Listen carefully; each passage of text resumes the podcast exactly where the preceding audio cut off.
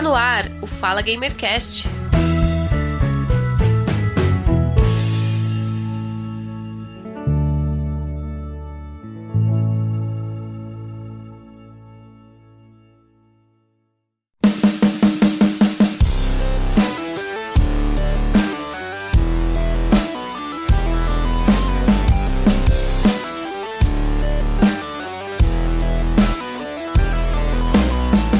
Começando mais um Fala Gamercast número 66 e hoje vamos analisar e comentar uma série documental da Netflix, GDLK. Em seis episódios, a série revela os bastidores da competitiva indústria dos games e conta com a participação das mentes brilhantes que deram vida a esses mundos e personagens clássicos: Pac-Man, Space Inventors, Final Fantasy, Street Fighter 2, Mortal Kombat, Sonic, entre outros jogos. Eu recomendo, nossos convidados também recomendam para quem viveu e teve oportunidade de jogar os jogos e consoles da época de ouro dos videogames clássicos e jogos clássicos, vai gostar muito dessa série. Vai dar aquele quentinho no coração, aquela emoção de ver como essa indústria se transformou no que é hoje.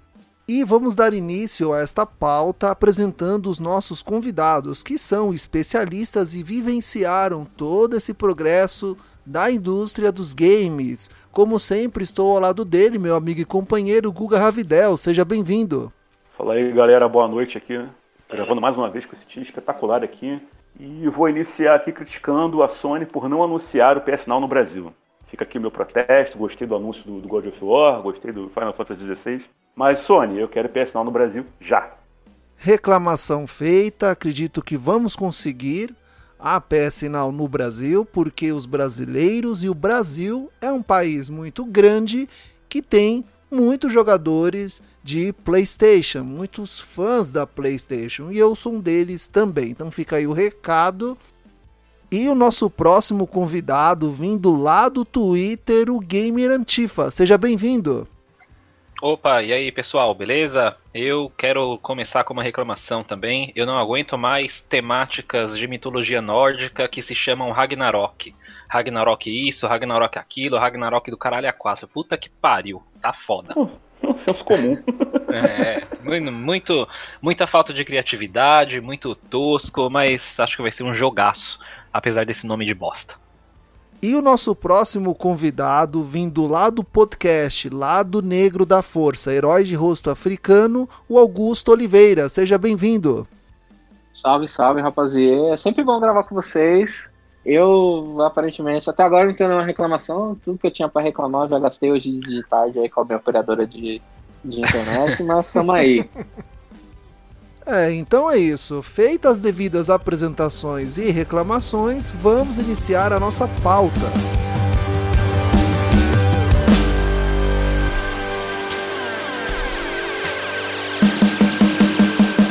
Então, cara, GDLK é uma série que é, é até recentemente saiu na Netflix, acho que tem mais ou menos um, um mês e meio que ela estreou. E ela não conta nenhuma novidade, né? Pelo contrário, todas as histórias que ela, que ela conta já eram conhecidos. O interessante, o que eu achei de mais interessante é porque talvez assim é, é, é agora a gente consiga ver os rostos melhor assim na, na tela mostrados, né? Então chamei aqui a galera para poder, galera que gosta de videogame, para poder, poder conversar com a gente. E queria saber aqui, já vou começar de cara aqui falando do primeiro episódio, né? Que é Sucesso de Shabu. Todo mundo aqui assistiu, eu espero, né? e queria saber o que vocês acharam. Eu achei maravilhoso, mas eu queria ouvir a opinião de vocês primeiro aí. Quem começa aí? Eu, ah, posso começar. Eu acho Comece que aí. é legal a gente começar a ver videogame como tecnologia, né? No sentido de que é, o formato que a série traz, né, que ele apresenta, ele apresenta muito do processo de desenvolvimento tecnológico do videogame.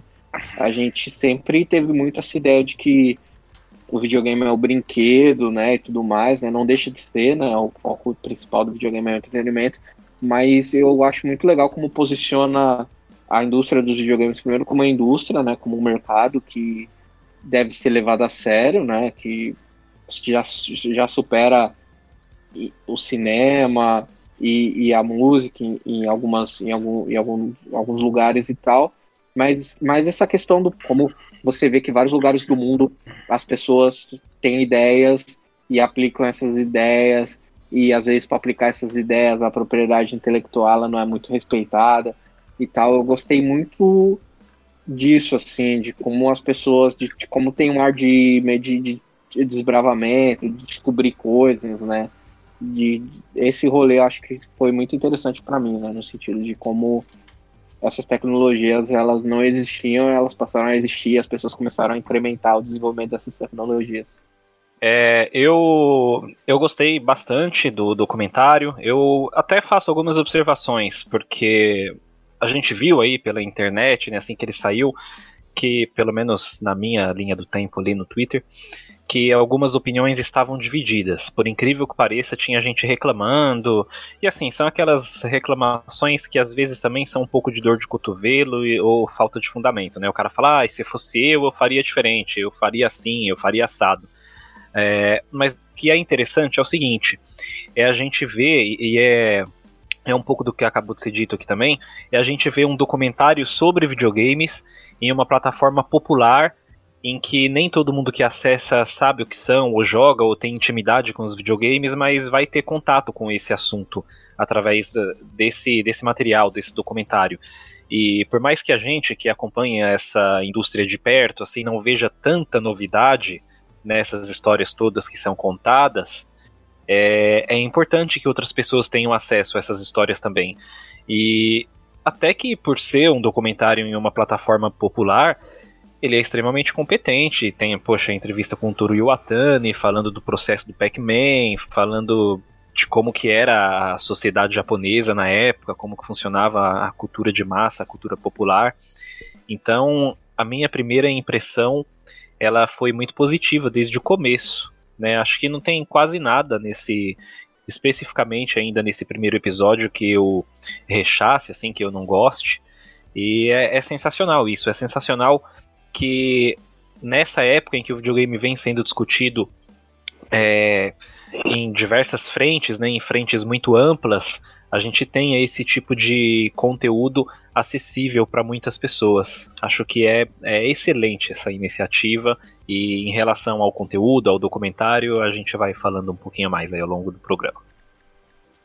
Bem, então agora é minha vez. Sobre a série, eu não tenho muitos apontamentos para fazer porque é uma série muito boa, me identifiquei com ela. A nostalgia ali tomou conta de mim. Para quem viveu os anos 80 e 90 e teve a oportunidade de jogar Atari, Turbo System, Fliperama, acompanhar a evolução do cartucho para o CD, do CD para o Blu-ray e hoje para a mídia digital, vai se identificar com a série e entendê-la também. Para nós não traz nada de novo. Para quem não viveu os anos 80 e 90, vai ser algo diferente, mas ela pode ser maçante para quem não vivenciou o que nós vivenciamos. Outro ponto legal na série são as entrevistas com desenvolvedores e criadores de jogos icônicos, Pac-Man, o Atari. Mas uma citação específica eu gostei muito, que ele é pouco citado em documentários de games. Aliás, particularmente não assisti muitos, claro, mas os que eu assisti eu nunca ouvi falar dele. Eu o conheço porque pesquiso pautas para o podcast. E aí eu conheci o Jerry Larson. Para quem não conhece, o ouvinte que nunca ouviu falar de Jerry Larson, agradeça a ele por você ter a oportunidade de jogar um videogame em que você pode comprar mais jogos e que você pode pausar o jogo e que você pode ter uma melhor qualidade gráfica e mais opções para jogar também. Ele foi o criador do cartucho. Ele é que teve a ideia de colocar jogos em cartuchos. Na época do Megavox Odyssey, do Pong, os jogos já vinham pré-gravados na placa on-board do console. Mas ele teve a ideia de colocar esses jogos em cartuchos. Assim você poderia só comprar o console e comprar os jogos de forma separada. E também outras uh, qualidades legais da época, o que hoje para nós é impensável. Pô, a gente usa mídia digital, nós usamos cartões SSD de leitura muito mais rápida. mas na época o cartucho foi uma revolução. Então também gostei muito disso na série, pela citação do nome dele, que é bem esquecido na indústria dos videogames. E também lembra ao ouvinte que esta série ela é exclusiva da Netflix, porém você encontra séries documentariais que também tratam da temática do videogame em outros canais de streaming. Em resumo, a série é muito boa. Eu recomendo que assistam, vale a pena. Vou passar para Augusto agora então. Augusto, é, então, o que, que você destacou nesse primeiro episódio? Quais foram as impressões? Você gostaria de, de, de fazer um, algum comentário a mais? O que você pode falar para a gente aí? Eu acho é muito interessante, né? Que já foi citado, né? O, o, Jerry Larson. E como eu falei, né? Felizmente ou infelizmente, né? O videogames eles são tecnologia, né?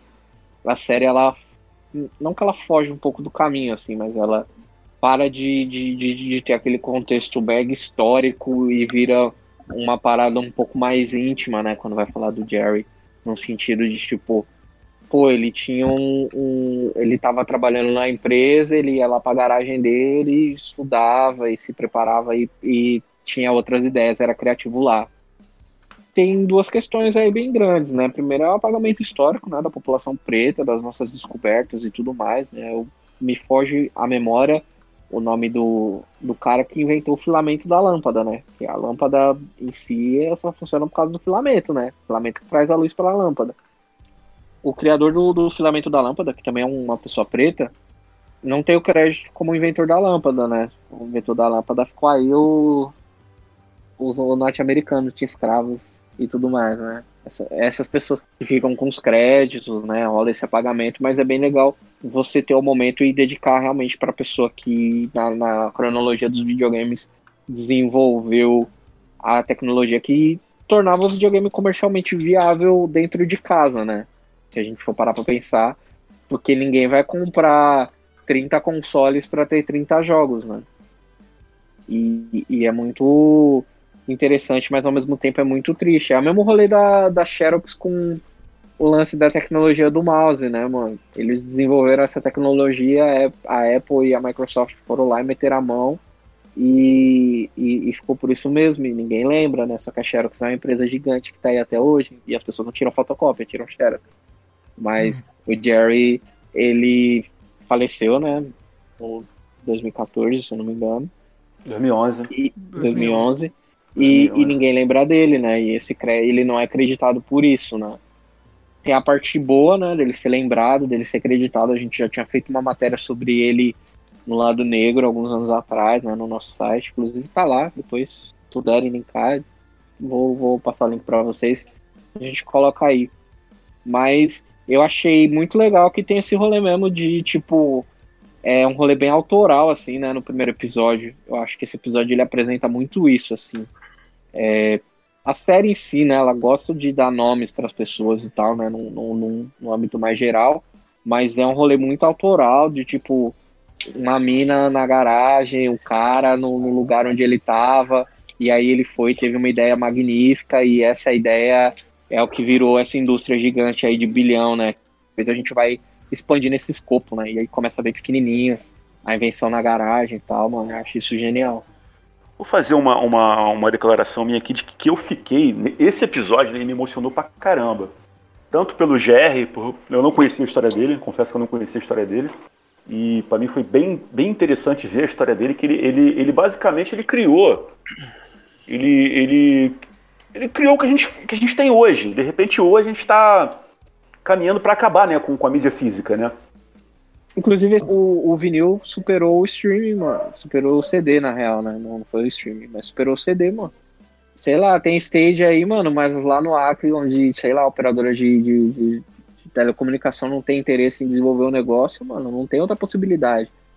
País continental igual Estados Unidos também, mano, lá no meio dos Estados Unidos, no, no interior do, do Midwest lá, os caras não têm interesse de colocar internet de alta velocidade. A gente não vai perder essas oportunidades, né, mano? De, tipo, eles não vão perder essas oportunidades, tá ligado? Mas é isso, mano. Realmente, desculpa até te interromper. Não, não, tudo mas tem, tem, tem a presença do, do, Jerry na indústria dos videogames, a gente não ia ter uma indústria dos videogames, assim, né? No sentido de que ia continuar só no arcade, ia passar, né, essa, Ia ser uma coisa bem passageira. A gente tem essa ideia de que, é, é, falando aqui dos Estados Unidos, né, que todo americano mora em Nova York, mora no centro, no centro de Nova York, ou então mora na Califórnia, logo ali em Los Angeles, né? Mas a galera que consome do interior realmente fica sem poder ter um acesso a uma boa internet. Então é, faz todo sentido isso. E ele criou o Chanel F, né? Que foi um ano antes do Atari. Ele, ele criou o, o, videogame de cartucho um ano antes do Atari. Eu não, não sei por qual motivo não foi para frente, não foi, não foi industrializado, não, não conseguiu ser industrializado. Mas eu acho que nada, nada mais assim justo que de ele, de ele realmente ser acreditado como inventor do cartucho. Independente do, do que houve depois, eu não sei se, se a Atari depois é, é, é passou por cima, comprou a ideia ou não comprou, fez que nem a Microsoft e a Apple faziam naquela época, né, que era roubar as ideias do outro, ou pagar um preço muito baixo né, para poder é, é, comercializar. Mas enfim, ele, ele, é o criador e ele merece todo o crédito aqui, então eu gostaria de, de dedicar realmente a memória dele, do, do, do Jerry Lanson, né? E que ia agradecer, né? Poxa, o que a gente gosta tá aí, você criou isso que a gente gosta, então meus parabéns, Jerry. Sua memória nunca vai ser esquecida.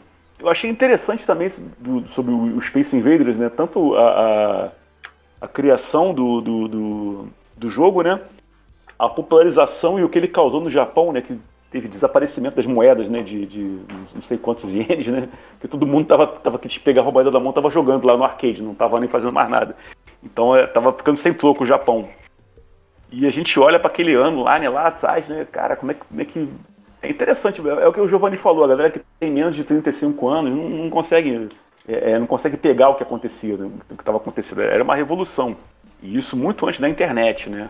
Eu vou fazer aqui umas minhas observações que eu gostei aqui nesse episódio, que eu achei muito interessante. Eu acho que esse, esse tipo de coisa não é muito divulgado aqui porque não faz parte da nossa cultura, mas os grandes campeonatos regionais, nacionais, do, de videogames que tinham ali nos Estados Unidos. É, eu gostei muito dessa abordagem deles, de como que eles conseguiram passar o alvoroço que isso gerava, assim, na época, ou que aparentemente gerava, né? Pelo menos a gente tem esse distanciamento cultural e tal, mas sempre parece, pelo menos para mim, que gerava essa comoção. Tanto que tem aquele. Tem o, o, filme, né? Acho que chama The Wizard, aquele de 87, que é um filme propaganda lá pro Mario Bros 3. E, e o filme é todo nesse lance, né? De, de falar sobre a cultura dos jogos nos Estados Unidos, dos campeonatos, de dessa rivalidade, assim, para encontrar o, o maioral, o, o moleque que joga, o moleque que é o godlike, né? Que é até o termo que eles usaram para dar esse título aqui no Brasil.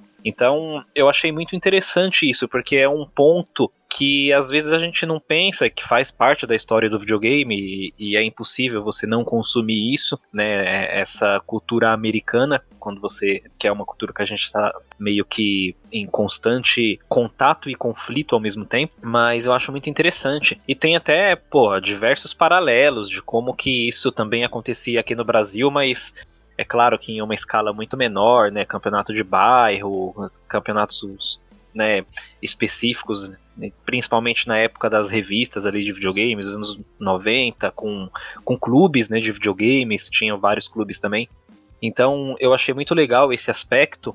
E, e pô, mostrou lá a Rebecca Heinemann, né, que foi é, a primeira pessoa campeã de um campeonato de videogame no mundo. E, Achei foda. É, não, incrível. E, pô, fantástico, fantástico, de verdade. E os reacinha pira ainda, né? Porque ela é, é trans e tal, então, ó, os caras fica deve estar tá tudo mordendo a bunda agora. Porque, pô, a primeira pessoa campeã de um campeonato desse de videogame, além de ser mulher, passou por esse processo de transicionar e tudo. Então, os caras que ficam falando merda aí de minoria no videogame tem tudo que se fuder. Eu achei. Concordo, é... Eu concordo e concordo, eu fiquei curioso assim, né? Porque eu vi e falei. É, é... Então a primeira campeã foi uma mulher, né? E realmente foi uma mulher. E depois veio a revelação que ela é uma trans, né? E eu já imaginei assim, falei, cara, o pessoal da reaça que vê essa minissérie vai começar a falar, mas é mulher de verdade, não sei o que, aquele mimimi que a gente já conhece, né? E a história é interessante porque é, é, é, ela relata né, a, a vitória dela com muita tranquilidade, né? Que ela chega assim, fala após uma etapa, né? Ela é, eu acho que eu fui bem.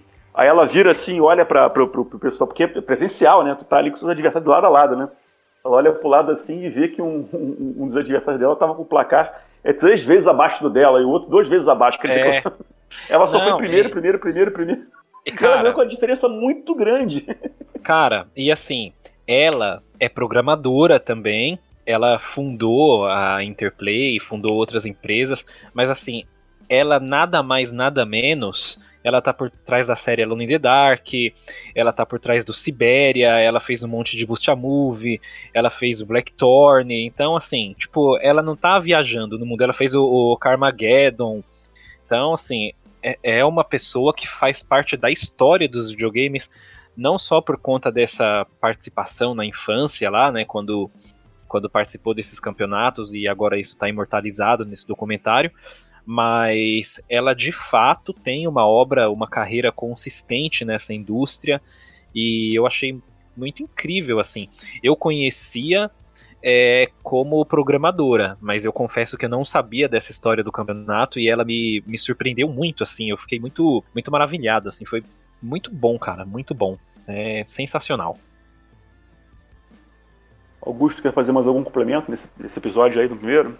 Eu acho essa questão, né, mano, da, da, da modéstia, assim, né?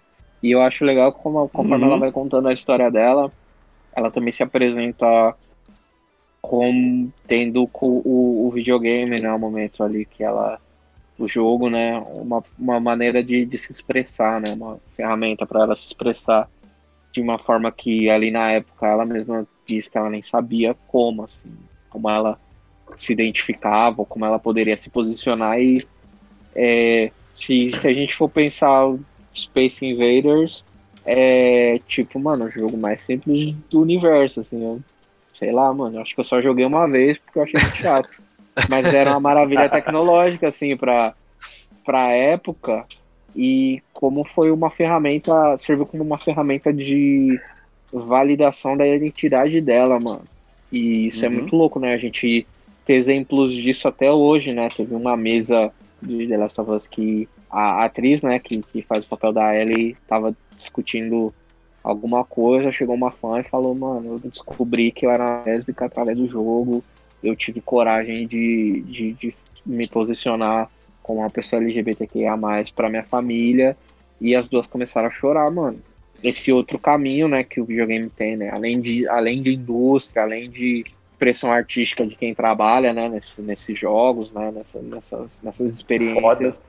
mas de quem consome também, né, mano, e como isso pode mudar a vida das pessoas, né, criou uma possibilidade uma pessoa que talvez hoje em dia tivesse, tipo, mega desgostosa, assim, se você não tem uma oportunidade uhum. de, de se expressar, né, se expressar através do gameplay, mano. O lance do Pac-Man também, a história eu já conhecia, né, mas da pizza, da pizza, né, e tal. É. E, e, do público-alvo, ah, né, mano, como acertou na cara, assim, né, você vê as entrevistas ali, tipo, eu queria fazer um, um jogo que não tinha combate, mas que tivesse um objetivo simples, foi interessante também, né, que você viu o, o, criador do Space Invaders, né, ele, ele, ele, assumiu ali publicamente que ele é um noob, né, ele falou que não consegue passar da segunda fase do Space Invaders. E, e, ele falou, isso é uma vergonha, não é? Ele olhou pra câmera assim meio que deu uma risadinha. O coroinha lá, não, não lembro o nome dele. E a Rebeca lá, e a, e a Rebeca Heinemann, campeã, chegou a uma pontuação que escandalizou na época, né? A, pontuação que ela fez. Então, essas coisas é interessantes. Do, do, criador não conseguir avançar muito da pontuação do, do game e um, um, uma garota, né, adolescente ainda chegar e esculachar, né? Falam que o Kojima é um péssimo jogador, né? É, sempre tem, assim, nos fóruns ou as pessoas conversando e tal. Eu não sei se é verdade, eu nunca Fez, fui atrás. Death Strand tá aí, né? Para provar, né? É, eu nunca, não, nunca fui atrás, mas falam que o Kojima é um péssimo jogador também, né? Fica aí, a título de curiosidade, se você estiver nos ouvindo e tiver o Kojima adicionado na PSN, conta pra gente. Aqui. Conta pra não, gente. Não, não, tem, quantas, não, tem, tem no Twitter. Quantas, quantas platinas o Kojima tem aí? não, não vai começar com esse papo de novo. Até você, Augusto, para ah, com cara. É, não, mas, esse mas desse, desse pessoal, o único que é 100% de certeza que joga bem mesmo é o Masahiro Sakurai, né? Que ele joga Smash como, como trabalha o Smash ali, como o Orives trabalha a joia. Olha, eu não sei, não sei dizer. Ele já, tipo, tem umas lives, tem uns bagulhos direct que é ele jogando, testando as paradas, faz uns combos e tal, mas também vê ele jogando Smash, né? Ele pode jogar Smash muito bem e jogar qualquer outra coisa muito mal, né? Mas pelo É, menos o jogo que ele fez, ele acertou, tá? É. Tá aí. Já é, já é alguma coisa, é verdade. Pra complementar aqui, eu não sei quantas platinas o Kojima tem. Eu sei que ele gosta de ficar posando aí com roupa de Che Guevara, bolsa de Che Guevara. entendeu? É, isso pra mim, isso para mim é muito importante. Passa o pano mesmo. Não É, interessa, o importante certo. é a diversão. É certa ele, é certa ele. Eu lembro de ler na, no Twitter ou em, nesses fóruns de fanboys de game, uma repórter gamer perguntou pra ele, e aí Kojima, e o Dead Stranding, eh, vai acabar quando? Quando você vai entregar? Aí ele, ah, meu, pô, eu, agora eu não sei nem como finalizar o jogo, eu tô meio perdido nele, eu tava com uma ideia na cabeça, agora já tô com outra. Ah, misericórdia. É, O jogo- o Kojimão da massa, né? Giovanni, você agora que tem o PS4, você tem a obrigação de jogar Death Strand. Jogaço, cara. Ah, vai ser a minha, ó, quando ele tiver... obrigação Quando, de pegar. quando ele tiver na PSN por 10 reais eu compro. Fala sério, cara, o jogo tá barato já, pô. Não, eu vou, vou focar meu tempo em outras coisas. Vai se arrepender, porque o jogo é bom. Só, só te- só te digo isso. Você é louco, meu. O jogo vai me comer um puta tempo, meu. Prefiro jogar The Last of Us, Go- Não, God não, of War, Também, também. Gran Turismo, sei lá, qualquer outra coisa. Pessoal, a gente pode passar aqui para o segundo episódio? Bora. Bora. Beleza.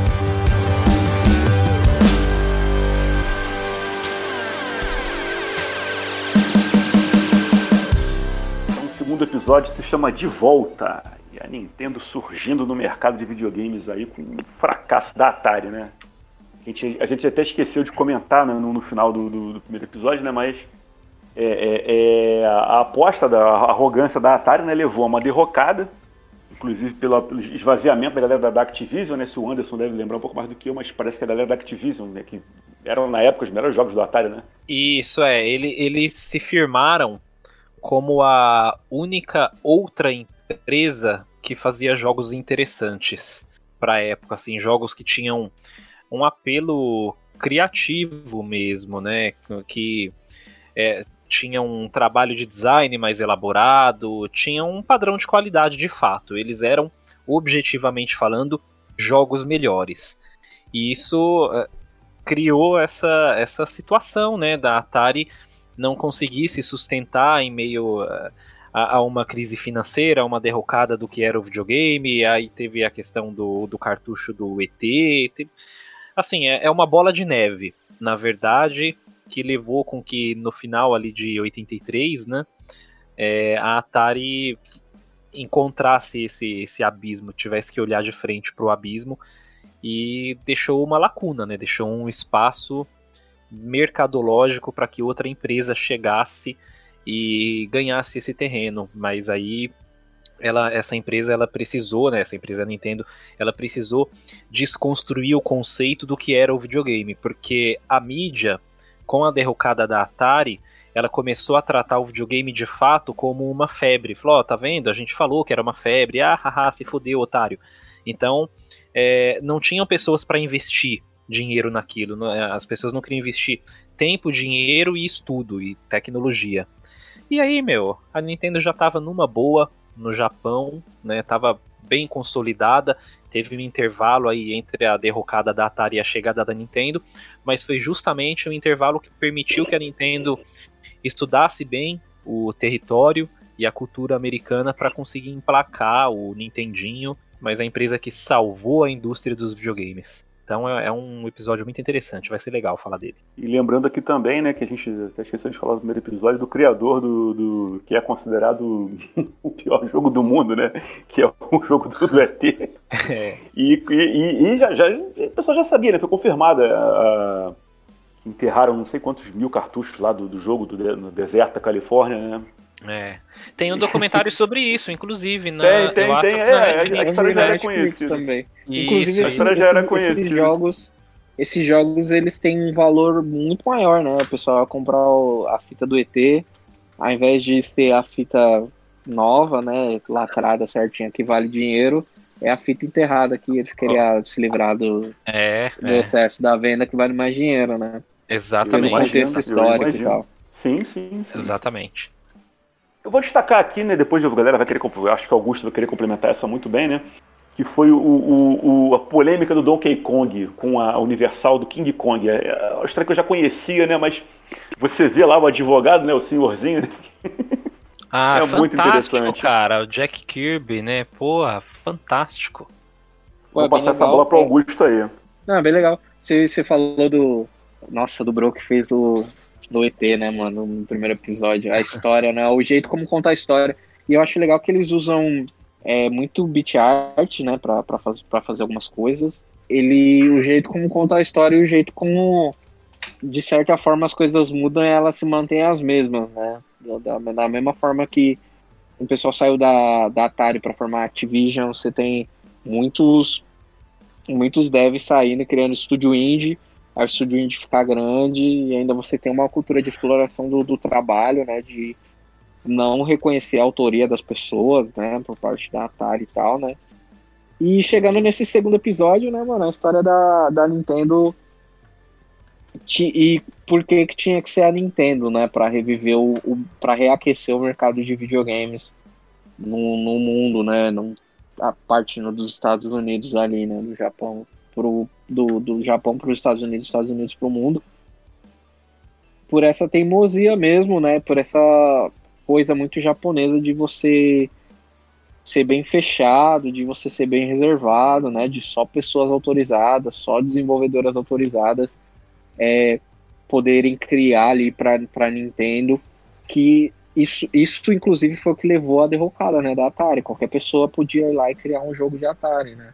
É. Só que aí o, mercado inundado, você não tem opção. É, você não tinha outra opção de console competitiva, né? Com para bater de frente com o Atari. O Atari ele já não entregava mais, não entregava a mesma qualidade que os arcades. E aí você tem a Nintendo, né? E o Kirby explicando a história e depois, né? Aparece o Kirby do lado atrás. É, é genial, né? Não, é fantástico. É, eu fazer até um errata aqui, não é o Jack Kirby, que o Jack Kirby que é outra pessoa, né? O John Kirby, o nome do advogado lá. Isso. Acabei de conferir aqui. Inclusive o episódio dedicado a ele, né? Que faleceu ano Sim. passado. Sim, Sim, sim. sim. É, e, e eu confesso pra vocês que eu deixei passar essa questão do falecimento dele, eu não, não sabia. Depois que eu fui ver, até fui me informar um pouco melhor sobre isso. Mas eu achei incrível, porque justamente, né, ne- nesse, naquela época, 83, 84, que foi a derrocada da Atari, as coisas realmente ficaram feias por conta disso, né, que, que acabou de ser dito, assim, não, não, não entregava qualidade. E a Nintendo, ela foi vista durante muitos anos, é, e, e essa visão ela perdurou até a época do Super Nintendo e até do Nintendo 64, é, como uma empresa conservadora em relação a liberar é, para que outras pessoas fizessem jogos para os consoles dela e também pelo fato de que ela queria ter uma participação financeira na venda de cada cartucho, né? Porque ela manufaturava alguns materiais e, e ela sempre foi muito conservadora. E assim, no final, hoje, é, ela tem as mídias proprietárias, né? Tem toda essa cultura Nintendo de tratar é, a, a mídia e quem pode utilizar, como que faz a distribuição e tal. Mas mais que essa visão fosse tida muito como conservadora e gerou muitos atritos com produtores ali, tudo, isso também se revelou é, em alguma medida necessário para que os consoles, principalmente o Nintendinho, pudesse conquistar uma credibilidade, né? E aí ela criou aquele selinho dele, dela e, e começaram a aparecer grandes clássicos, talvez por conta desse filtro de qualidade, dessa curadoria, vamos chamar assim, que a Nintendo tinha.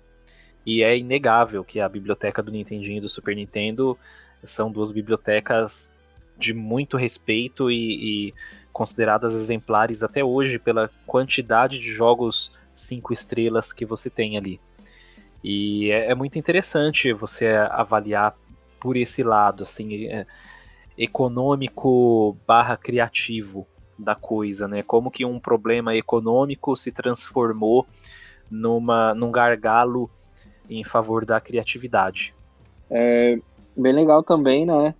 A, a questão do redesign, né? Como eles, como eles apresentariam esse produto para outro mercado, né? Se você vê o. Verdade.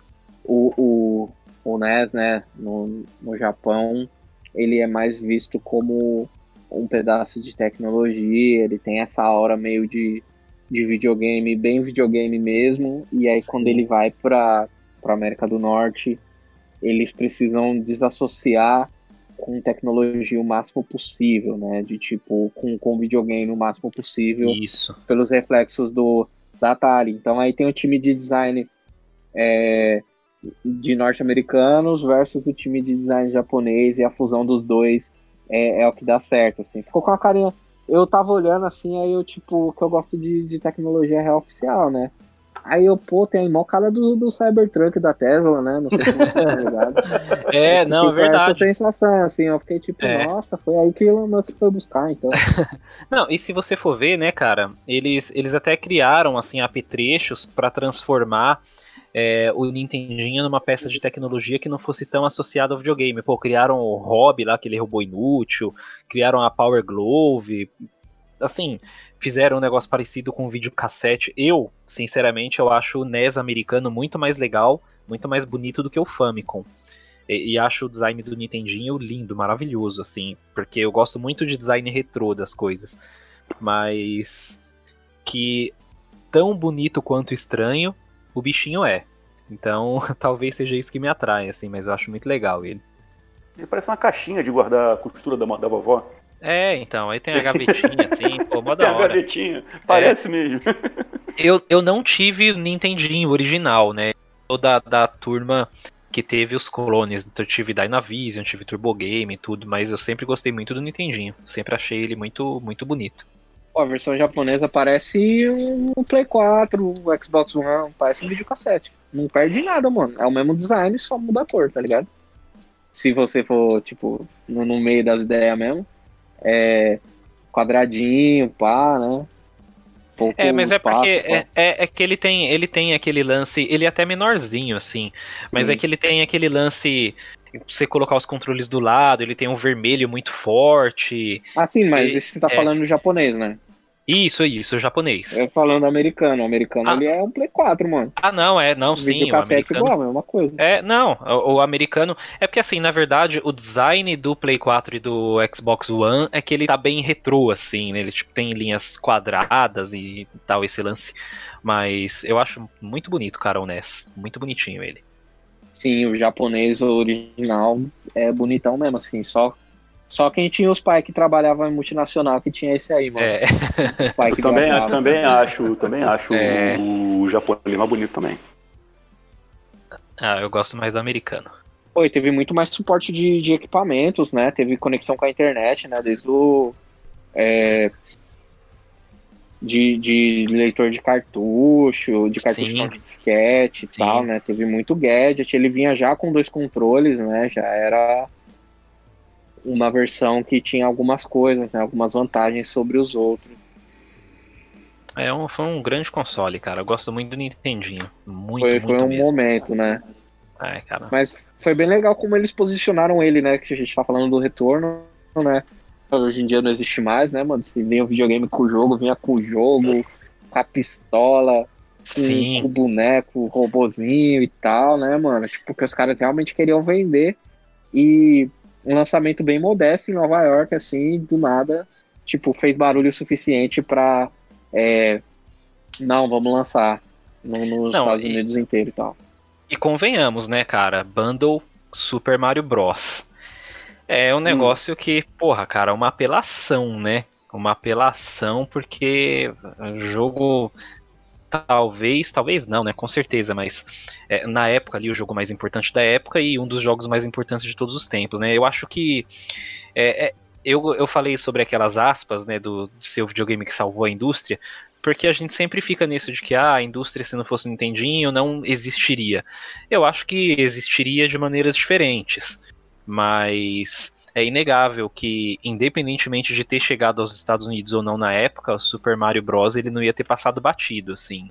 É um negócio que poderia demorar mais para chegar, poderia acontecer de outra maneira, mas esse jogo foi um divisor de águas. E, e, o que eu achei legal no segundo episódio é que eles mostram não com ineditismo, porque são cenas que a gente já viu em outros lugares, mas, poxa, a equipe da Nintendo na época, as, uh, as folhas, né, onde eles rascunhavam e também desenhavam os sketches oficiais que depois iam para os artistas.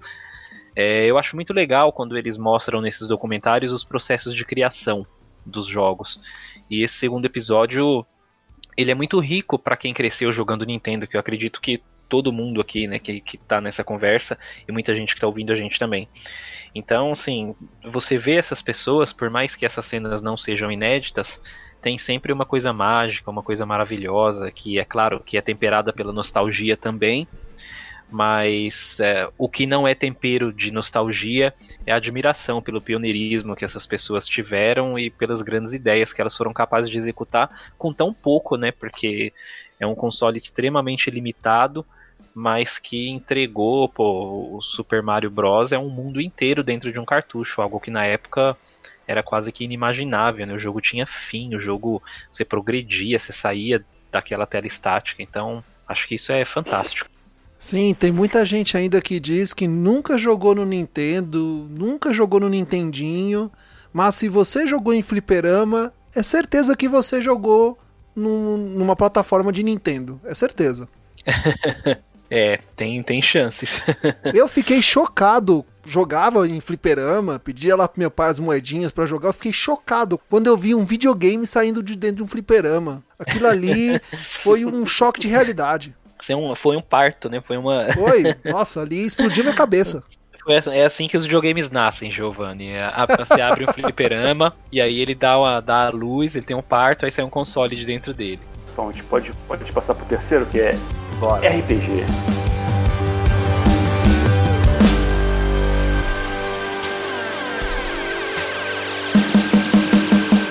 Então, o terceiro episódio, ele vai começar a explicar que então, é, é, vou dar um recado pra galera que se hoje você joga, você consegue jogar feliz da vida aí o seu Dark Souls, o seu The Witcher, o seu Skyrim, né? O seu Mass Effect, né? Você saiba que lá no passado a coisa era um, um tanto quanto diferente, né?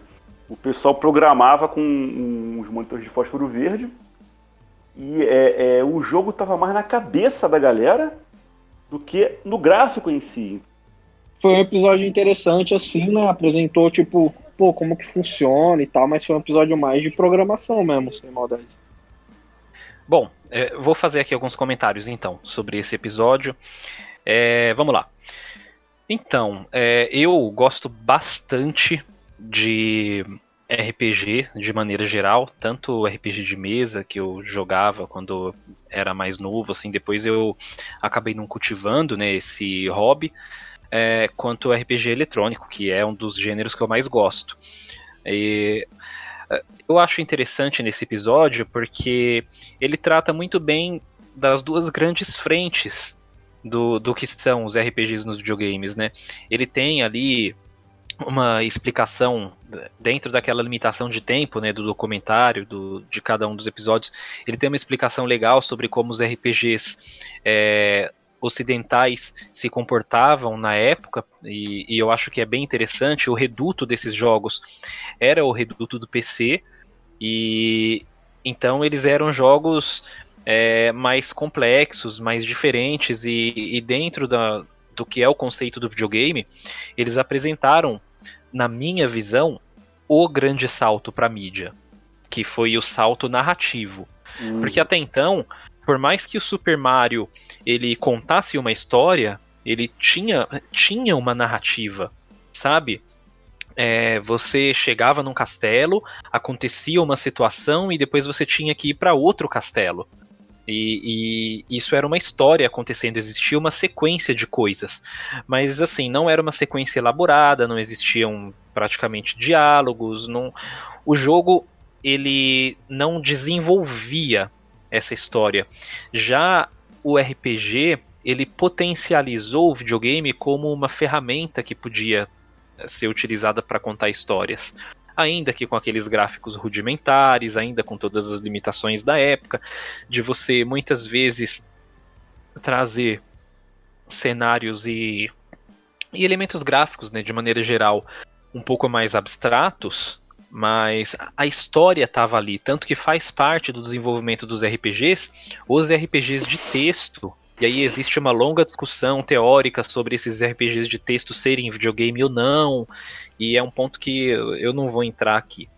Mas saindo um pouco desse espectro ocidental de como são os RPGs e como que eles estavam inseridos na cultura do PC gamer da época, vamos chamar assim, que nada mais era um PC com kit multimídia, e que existe até um distanciamento cultural, porque PC nos anos 90 no Brasil era uma coisa muito restrita, você tem os RPGs japoneses, os RPGs orientais. E aí é onde a coisa pega para mim, porque como todo mundo que cresceu jogando videogame nos anos 90, é, como todo mundo não, mas como grande parte das pessoas, né, pra gente não generalizar, eu adorava o gênero, gosto muito até hoje, jogo muito. E assim, é, a gente tem marcos ali, né, como Final Fantasy, Dragon Quest, depois nos anos 90 o Chrono Trigger.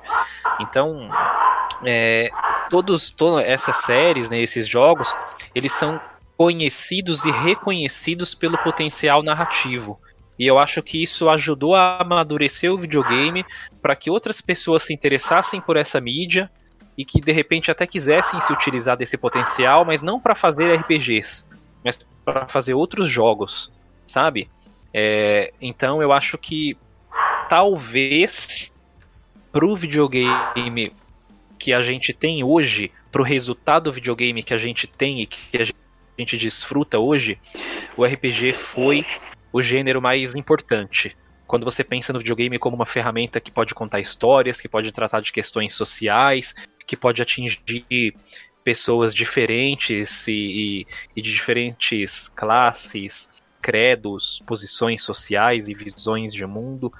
É, eu acho que esse resultado do videogame moderno, videogame em 2020, é um resultado diretamente ligado ao que os RPGs proporcionaram lá nos anos 90. E nos anos 80 e nos anos 90. É isso. E se você, e se você quiser é, é, saber um pouco mais de como é a sua aventura de Dark Souls aí, já falei, vou falar de novo, The Witcher. Tem um carinha que ele até nesse episódio é o Richard Garriott, né? Que foi o cara que criou o Ultima, né? Uhum. É, é o, o, que eu me lembro de tentar jogar Ultima online lá no, no, final dos anos 90 e não consegui, porque o meu PC e a minha internet não permitiam, né? Era um, era um sacrifício, mas enfim, foi o primeiro. Eu acho que foi o primeiro RPG online, né? Se não me engano, o último. Uhum. Depois, depois, você me corrija se eu estiver errado aí. Sistema de, de, de, de karma que ele adicionou, né? de que, tipo assim, que ele falou que estava incomodado, que nos jogos é, posteriores o pessoal estava roubando, matando, não estava nem preocupado com a história, o cara estava pegando, pegando, é, matando, pegando as armaduras, e não acontecia nada. O cara ia numa, numa vila, matava todo mundo, pegava a armadura melhor, e partia para outra vila, matava, então ele criou o sistema de karma, né, cara? Que se, se você fa faz um, uma ação ruim, você não pode usufruir dela, né? Então as armaduras que você uhum. matava, que você roubava, você não conseguia. Se você matasse de repente uma pessoa, você perdia uma missão. E, e nessa missão que você perdeu, você perdia experiência. Então, e, é... cara, eu imagino o boom, né? Na cabeça da pessoa. Porque, pô, agora você não pode mais fazer tudo. Você tem o seu karma. Você tem que agir isso, conforme é, é, é, é, um aventureiro de verdade, como faria um aventureiro, né? É, então, isso, isso, isso é o pioneirismo da moralidade dentro da narrativa dos jogos. Né? Porque hoje você fala muito que, nossa, o jogo tem escolhas morais, ele tem decisões morais, e quase sempre num tom de surpreender, como se aquilo fosse um grande atrativo. É claro que é interessante quando o jogo sabe tratar bem dessas questões e quando as escolhas morais são de fato escolhas e são de fato morais. Né? E e dá para discutir muito em relação a como esses dois segmentos se combinam. Mas realmente, é, isso está muito ligado tanto a, a, essa finalidade de design de, de escolhas morais, quanto também ao que o próprio gênero é, né, que é o RPG, que é o jogo de interpretação de papéis. Então é como você uhum. disse, assim, de fato você está pensando como, sei lá, como um mercenário, como um cara que chega, mas pô, eu vou matar todo mundo aqui, aí eu não vou, sabe, desfrutar, usufruir das coisas. Eu acho muito interessante. É, e só o último ponto que eu ia comentar é que esse episódio ele tem é, as artes, né, algumas artes de Final Fantasy, assim, artes antigas de RPGs clássicos, é maravilhoso, cara. maravilhoso. Yoshitaka Mano, é, meu Deus, que homem. É, é óbvio, né, que hoje em dia a gente cons você consegue. Aí o Fallout, para que não me deixa mentir, né? O Fallout você pode muito bem é, é, é, matar, roubar, saquear, com uma consequência bem mais leve do que seria no último, né? Mas a gente está falando agora em 2000 e pouco, né? Uhum. Então, quando o cara pensou isso, ele queria tornar o, o, o, jogo dele assim é viável e interessante na época. Uhum. E esse sistema de karma ainda hoje é usado. Né? O próprio Fallout tem um pouco dele também. Se você for um cara muito mal, você perde missões, perde experiência, deixa de ganhar um, um, uma armadura, um objeto, uma arma assim foda. É genial. É legal genial que mesmo a participação o... dele. Os sistemas eu acho que eles ficaram mais sofisticados, né? No, no, no sentido de que a gente pode ver aí que tem pessoas que praticam mal e são recompensadas de presidentes aí das, das Américas, né? não só o nosso, não só o nosso é, aqui verdade. no sul, mas ali no norte. E mas essa essa não não só a, a lance da punição, né? Não é uma uhum. punição em si, assim, é tipo você escolher uma ação e ter uma reação, né? Você abre mão de algumas possibilidades em troca de dessa liberdade aí, né? De você colocar fogo no parquinho, você não tem mais parquinho para brincar. Quarto episódio, a SEGA chegando, o pé na porta e soco na cara. E aí, Nintendo, vai aguentar?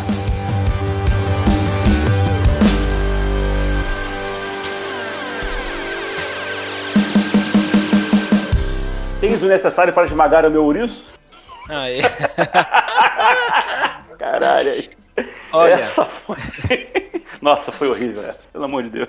Eu, eu, eu acho esse um dos momentos mais incríveis da história dos videogames. Acho sensacional.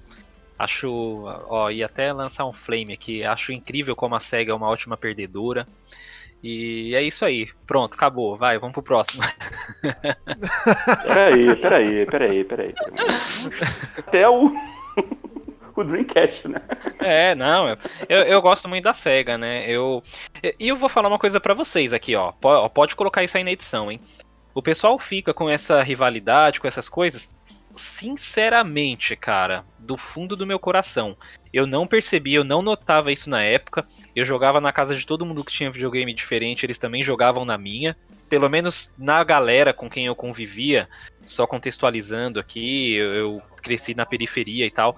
Cara, a gente simplesmente jogava, velho. Não importa o, console que era, não. Então, assim, eu só fui entender que tinha essa rivalidade, cara, depois, assim, com a internet, com as pessoas se matando para descobrir qual que era o melhor e qual que não era. E o consenso da galera que convivia comigo na época era que o Super Nintendo era melhor, mas é porque eu não sei por quais razões, por quais motivos, todo mundo que tinha um Mega Drive gostava bastante, jogava os jogos todos, mas o objetivo era sempre fazer um rolo, assim, na feira do rolo, essas coisas, para pegar um Super Nintendo, assim. É, é, esse era o conceito.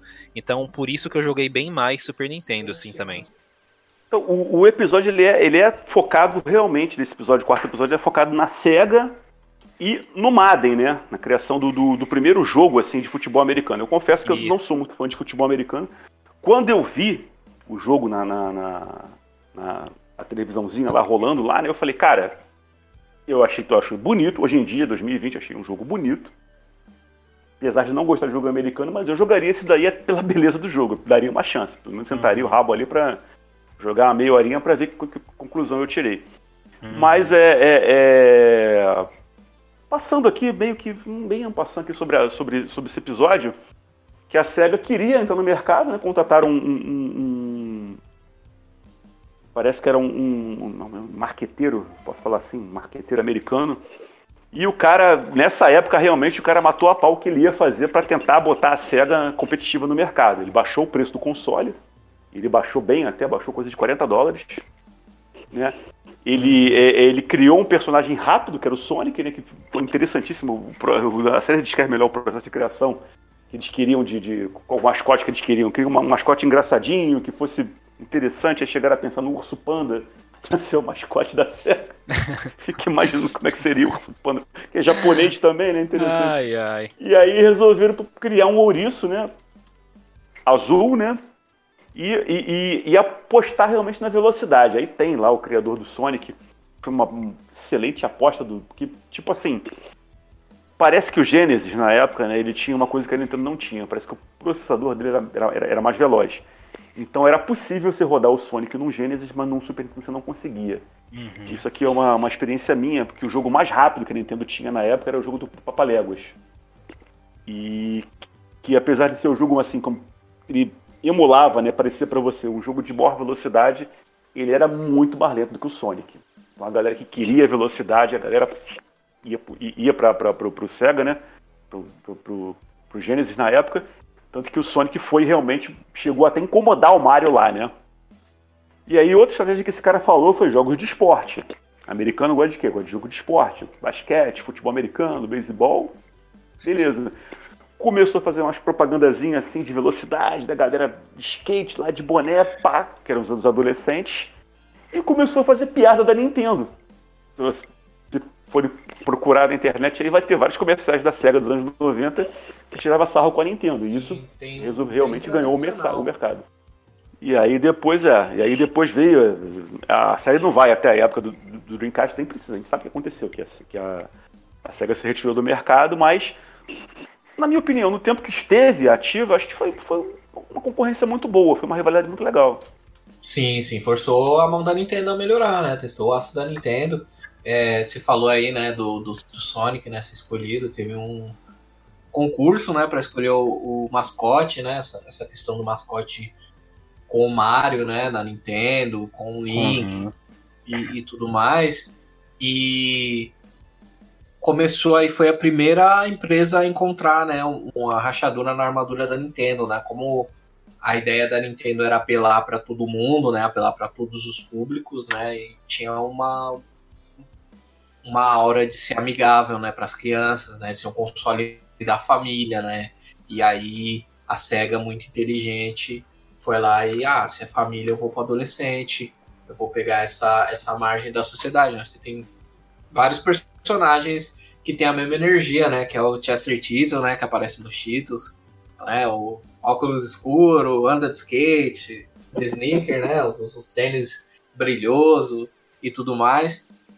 Mas o, o lance legal da, da, SEGA, assim, né? Que é, foi também a derrocada deles, é que eles, tipo, mano, eles não tinham vergonha de experimentar, né? Era doidão. Falar, ah, vamos fazer esse aqui. O Seaman, que era o jogo lá, tudo doido do, do, do, do Muito, muito legal. E tinha uma máquina mais poderosa, né, ali no mercado, né? E aí a gente começa uma outra briga, né, que é a briga pelos, pelos gráficos, né? No sentido de que as versões mais próximas do do, do arcade eram elas mais celebradas, né, em casa. Então, tipo, sei lá, se tinha o Mega Drive que só foi Sega Genesis nos Estados Unidos porque já tinha uma marca que chamava Mega Drive.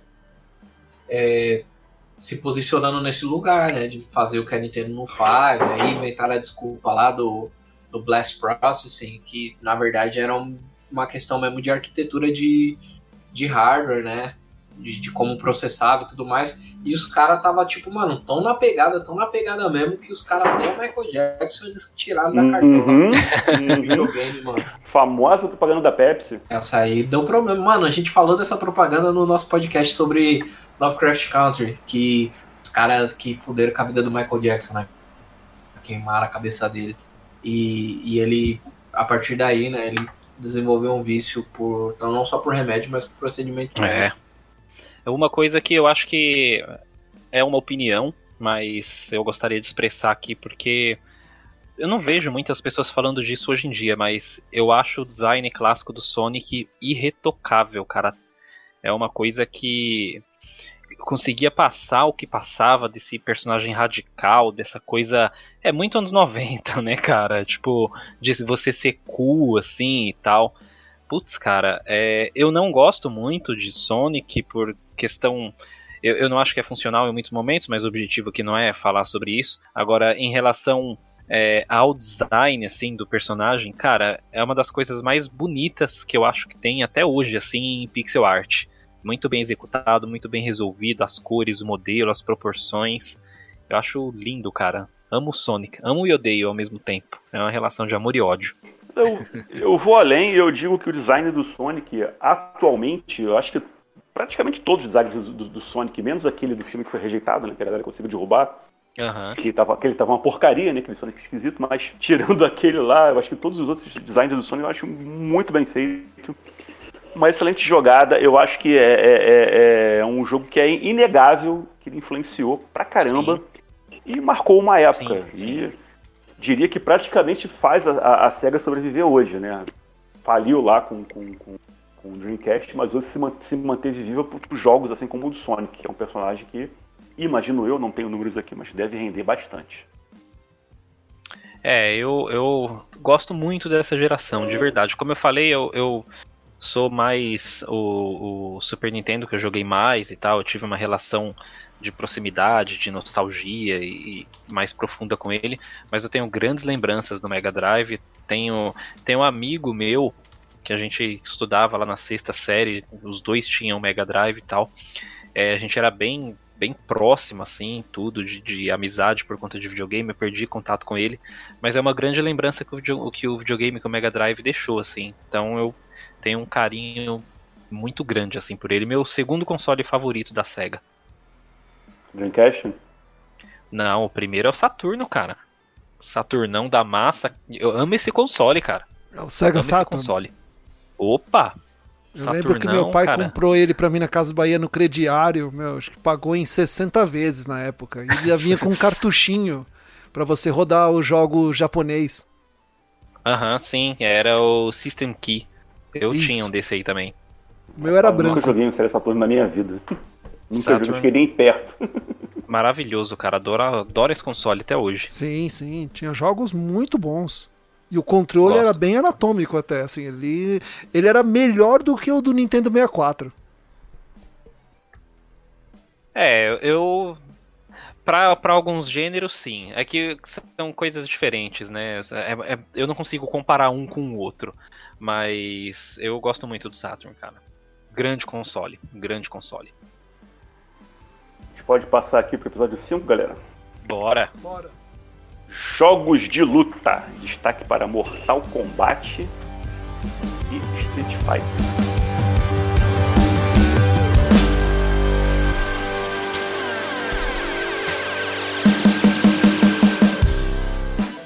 Aí, poxa, eu, aí eu morro de amores. E eu vou falar, eu vou falar aqui, é, eu vou até perguntar, eu acho que não sei se geral aqui frequentou arcade, né? ou se os arcades aqui na minha cidade eram bem mais underground, né? Mas é, é, o arcade sempre foi aquela coisa da, da, da terra de ninguém, né? Então, garoto pra ir na, na, na, nossa cidade, né? Entre seus 12 e, e 16 anos, né? Que a gente frequentava o arcade, tinha gente menos, mais, mais nova que frequentava, mas eu nessa faixa mais ou menos assim. É um lugar que você botava a tua ficha lá, ia jogar, nego chegava, te roubava ficha, te dava tapa. Então, às vezes, tinha até, rolava até briga né, nos arcades, né? E aí, o primeiro jogo de luta que eu joguei mesmo, o jogo que eu me lembro de ter jogado de luta, era, era, era o Karatê, que era dois bonequinhos. Era um bonequinho com kimono vermelho e um bonequinho com kimono branco. E você jogava de duas manetes, não tinha botão. Então, todos os golpes que você fazia eram naquele manetezinho, né? Você os dois para cima, os dois para baixo, um para cima, um para baixo, um pro lado, pá, pá, pá. E aí o cara teve, teve a ideia de falar, não, isso aqui tá muito simplório, vou criar um jogo que a galera possa é, dar mais golpes e por que não poderes, né? E criou o Street Fighter. E aí começou, né? Hoje não parou. Tem hoje é, é Tekken, King of Fighters, todos esses jogos Soul Calibur, todos esses jogos que são originados ali do, do, do, do Street Fighter 1, né? Que era limitadíssimo, né? Tinha pouquíssimos, pouquíssimos players né, para poder jogar e foi um começo bem interessante. O primeiro contato que eu tive com um jogo de luta foi Mortal Kombat no Nintendo 64. Quando eu vi aquilo, minha cabeça explodiu. Falei, caramba, meu. E, e eu lembro da, da, torre, né? Dos desafios das torres. Puta, aquilo era sensacional, cara. E os dois rivais, né? Street Fighter eu joguei no Sega Saturn. Aliás, tem uma história rapidinho, uma história engraçada o a gente não sabia que precisava usar o cartuchinho na época. Quando a gente comprou, ele veio sem. Então meu pai levou ele na Galeria Pagé, aqui no centro de São Paulo, pra ver o que estava acontecendo. Aí os caras falaram: "Não, você tem que comprar o cartuchinho, a gente vende aqui e tal". E aí o cara foi testar, porque a mídia que do jogo que ele testou era o Street Fighter, a versão japonesa. Colocou lá, testou, E aí ele esqueceu o CD dentro. E o, e o meu pai trouxe o videogame aqui pra casa. E, nossa, meu, aquilo foi uma festa, porque é, na época era caro comprar os jogos originais. Nossa, eu, eu, jogava, eu e meu irmão a gente jogou aquilo, sei lá, até o CD ficar mole. Aí meu, meu pai falou: Ô Giovanni, agora tem que devolver, né? Falei, não, vai devolver não, esqueceu aqui, é nosso, já era. Não, não, não, não, vamos lá devolver o, o CD pro cara. Pô, o cara ficou mal feliz, meu, porque era o jogo de teste dele, meu. O cara. Ele falou, pô, meu, não sei nem onde comprar outro, cara. É de caro os jogos para esse console. É, eu. O meu primeiro contato foi com o Street Fighter 2. O, quando eu vi o Mortal Kombat, cara, eu fiquei em choque, velho. Que, tipo, foi muito doido. E foi num fliperama que era na casa de um amigo meu. Né? O pai dele tinha um fliperama. E aí tinha lá a World Heroes, Samurai e Street 2, aquele de rodoviário, que apertava Start e aí mudava o boneco, né? E aí beleza, e tinha o Hadouken no ar, tal, o pilão do Zangief soltava fogo, meu, loucura. É, só que quando chegou o Mortal, cara, é, todo mundo esqueceu os outros jogos, assim, porque, meu, tinha o Fatality, a voz do cara, pô, o Shensung, cara, se transformando, era um negócio, tipo, de outro mundo, velho. Na época, assim, a gente nem fez muita associação com filme, com personagens, gente fala com o Johnny Cage, era para ser o Van Damme e tal. Hoje em dia a gente sabe dessas histórias.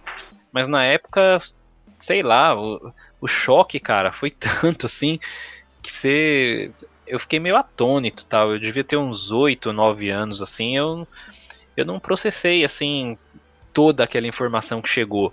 Só que era uma informação muito cativante. Ela é, era uma informação que, que a gente não estava preparado, né, cara? Tipo, o videogame ele não era, entre aspas, real, ele não era de verdade, ele não, ele não era malvado, ruim, não era do, do capiroto. Então, porra, cara, aquilo foi foda, assim. Me marcou muito Street Fighter, eu gostava muito de jogar, mas o Mortal ele fez a minha cabeça durante muito tempo, nos anos 90. Muito tempo. Até que eu conheci King of Fighters e aí depois.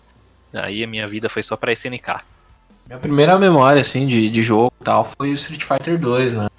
É, eu sou de 91, né? Então já tinha todos esses jogos aí quando eu, tipo, é, já tinha o Fatal Fury, por exemplo, né? Já tinha SNK, já tinha King of Fighters 95, 96, 94.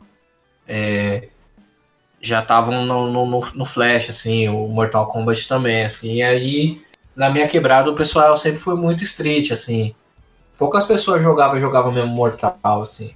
Mas não era nem pelo, pela questão do gore, da violência, né? Do Looney Tunes e tal, né? Que o, que o Ed Boon ele gosta, né, desse, dessas paradas.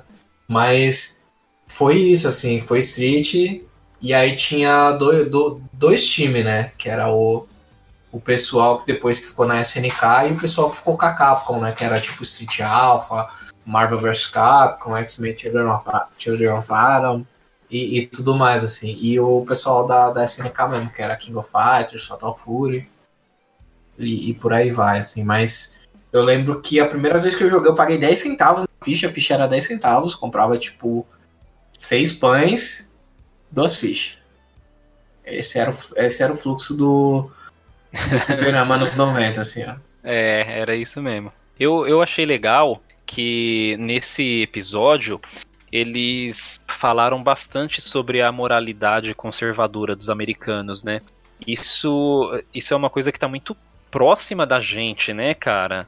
É, quando a gente fala dessa moralidade americana, geralmente a gente lembra das épocas de segregação racial, a gente lembra, tipo, anos 50 e 60, aquelas marchas, aquelas passeatas malucas que eles faziam, mas o combate ao videogame e à violência dos videogames, né, como a violência como um instrumento narrativo, um instrumento de linguagem de, e de informação, ela foi combatida faz pouquíssimo tempo, porque ela surgiu faz pouquíssimo tempo também. O videogame é uma mídia muito recente. Eu achei muito incrível, cara, as cenas de nos tribunais, os argumentos ali do cara que fala que, nossa, é claro que isso afeta as nossas crianças de forma negativa. É sempre esse papo, né, de tentar apelar para um token, né, tentar apelar para um símbolo de pureza, um símbolo que não pode ser tocado pelas vilanias do mundo, né, geralmente as crianças, e que também é um discurso utilizado para outros fins apelativos.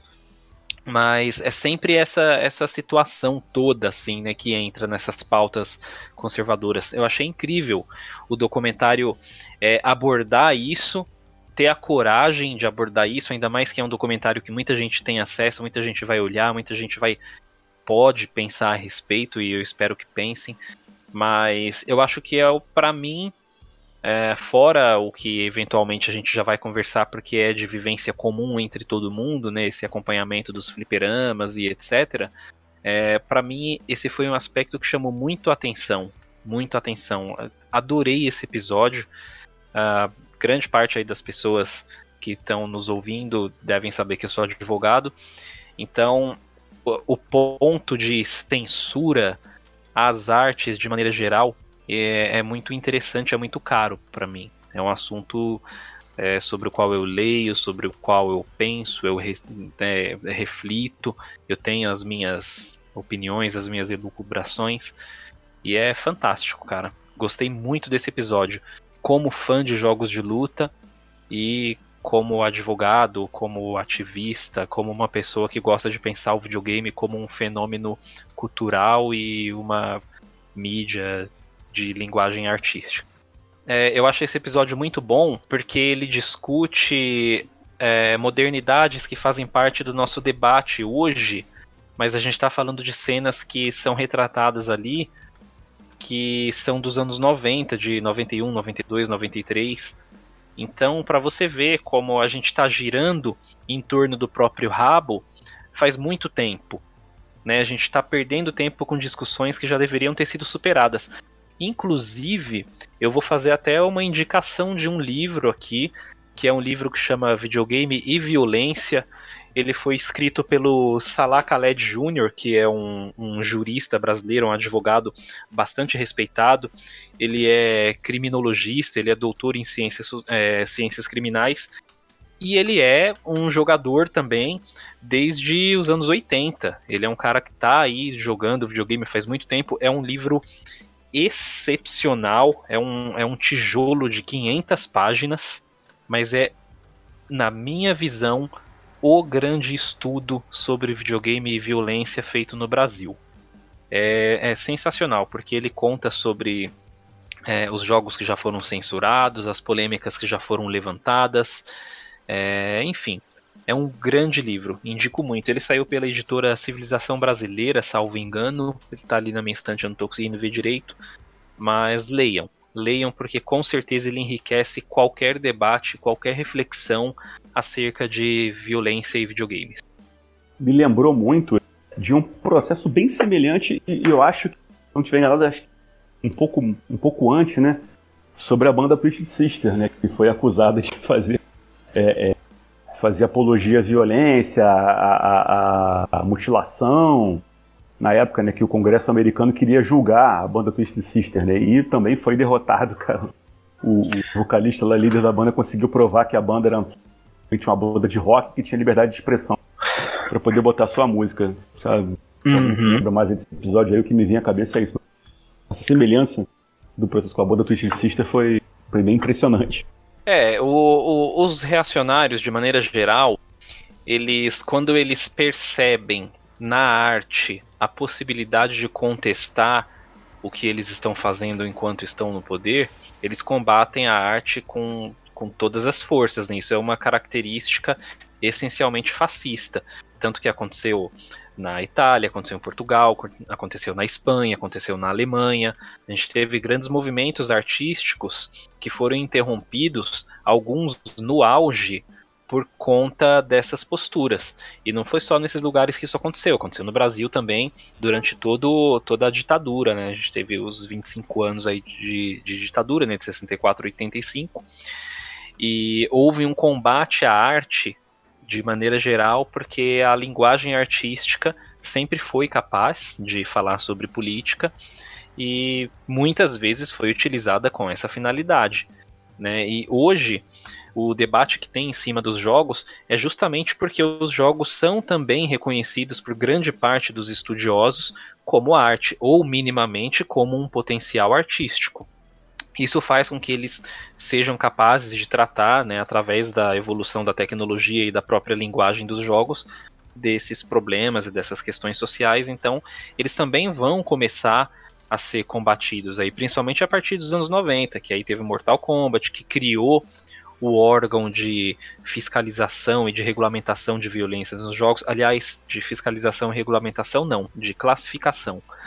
Então, é, toda a história e toda todo o fim de execução a que os jogos se encontram hoje, né, todo, todo o potencial deles de utilizar a violência como um instrumento, como narrativa, como é, informação de maneira geral, ele nasceu desses embates nos tribunais no começo da década de 90 e é muito importante que a gente tenha isso retratado dentro de um documentário. E novamente dentro de um documentário aberto para esse mundão de pessoas que têm acesso ao Netflix.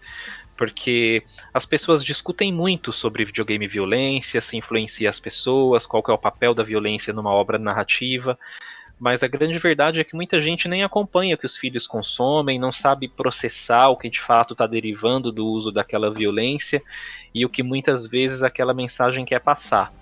Então, esse é um episódio interessantíssimo. Então, beleza, agora a gente pode passar para o último episódio da, da, dessa série da Netflix, que é Passando de Nível.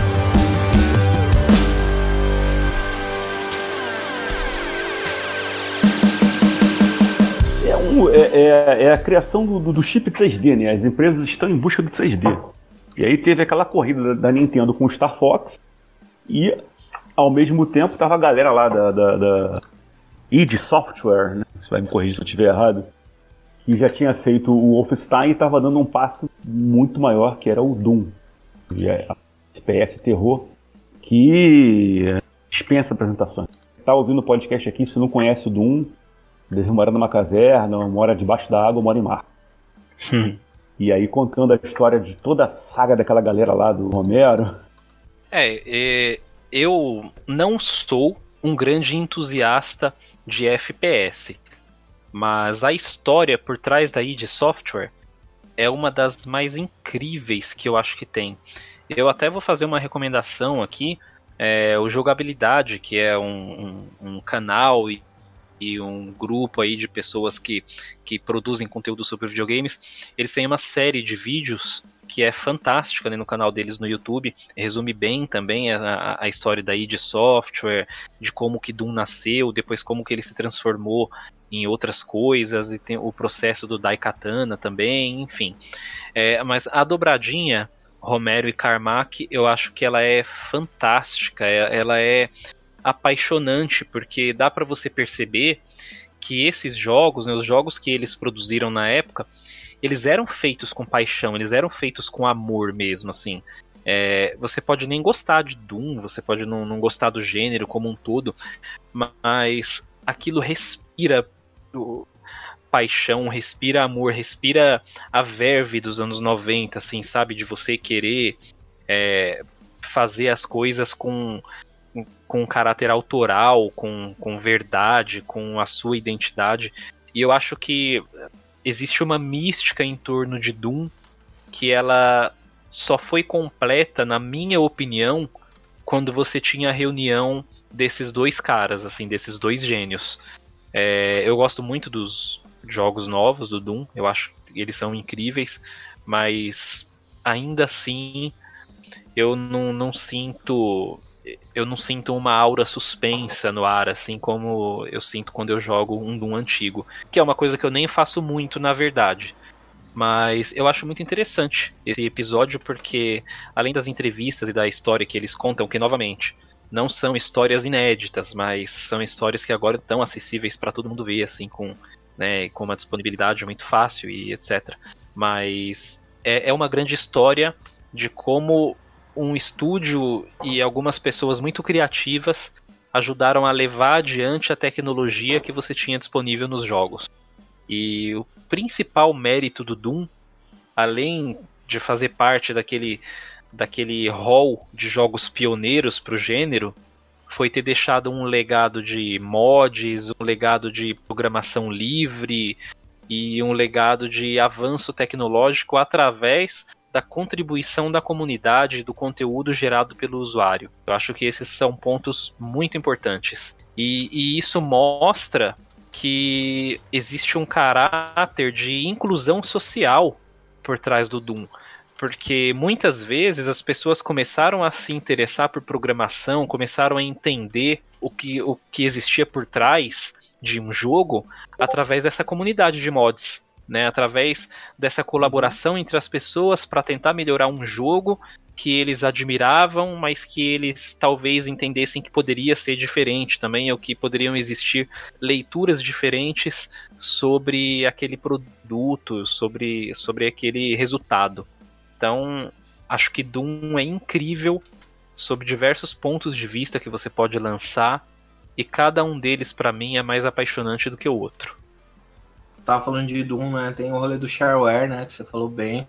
Sim. De, é, o teaser, né, mano? A questão do, do, da demo, né, mano? De você. Vários conceitos, né? Que a gente utiliza hoje na indústria atual, né? Uhum. O, o rolê da demo, é, esse lance, né? A história de como eles formaram a, a id Software também é bem legal, né? De como ela surge e mais uma vez, né, mano? O, o, o trabalho com sprites, com beat art é muito bonito, assim. E é, a trilha Doom... sonora, né? O é. Doom é um, é jogo um marco, mesmo. né, cara? É, Sim. é um mar, E- é um marco. Puta bagulho foda da porra. Desculpa, gente, eu tive que falar. Caralho, o bagulho é foda pra caralho mesmo, hein? Puta que O- pariu. O Doom, o Wolfenstein também, eu acho que apesar do, de, de todos os problemas que a Bethesda tem como empresa, né? Porque não é só o campo, não é mais o campo artístico, né? Acho que a gente precisa. A gente falou um pouquinho de, do, do- da, Madden, né? Falou um pouco da EA. Mas tem que começar a entender que essas empresas elas criaram um tamanho tão grande que elas funcionam da mesma forma que um banco funciona, né? E aí o, o, a ideia de, de fazer jogos ela acaba se tornando secundária, da mesma forma que o business do cinema é a pipoca, o, o business do, das empresas de videogame não é o jogo mais, né? É o serviço e tal, né? Mas aí é legal ver nesses episódios, né? A paixão com que essas pessoas falam, né? Sobre as coisas. E é bem legal o, o lance do, do Wolfenstein, né? E o que a Bethesda fez para atualizar algumas relações dentro do jogo, né? Algumas coisas. E como as pessoas se incomodaram com gente matando nazista, com nazistas da KKK. Se você se incomoda com esse tipo de coisa, das duas, uma. Ou você é nazista, ou você é da KKK, mano. Coisa- Não tem outra alternativa, tá ligado? coisa pior, Augusto. Coisa pior. Eu lembro dessa época aí do, do Wolfenstein moderno, né? De gente falando, ah, beleza, agora faz então uma, uma, uma saga matando africanos pra poder compensar. Aí, Caralho, eu- mano. Eu, eu, eu li isso e fiquei assim. Quê? Sério, eu tô lendo isso? 2019? 2018, não lembro agora. Foi o ano passado, retrasado. Foi É, 2018. Porque o Eu- 2019 foi o, foi o co-op lá da- das gêmeas que É. deu super errado. Pois é, cara, eu fiquei assim.